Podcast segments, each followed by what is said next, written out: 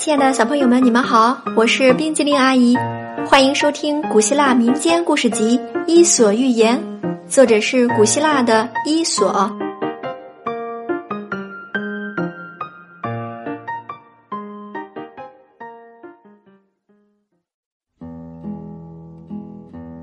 接下来我们要讲的是杉树和荆棘。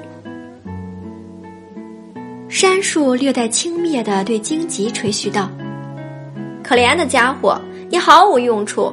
瞧我，我可以派作各种各样的用途，尤其当人们造房子时，没有我，他们什么也干不了。”然而荆棘回答说：“嗯，这好倒是很好。”但等到他们用斧子和锯子把你砍下来时，那时你会希望自己是一株荆棘，而不是一棵杉树。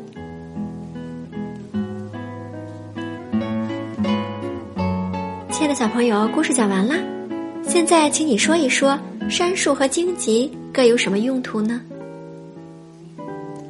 今天冰激凌阿姨讲的故事《杉树和荆棘》就到这里啦，咱们下次再见。拜拜。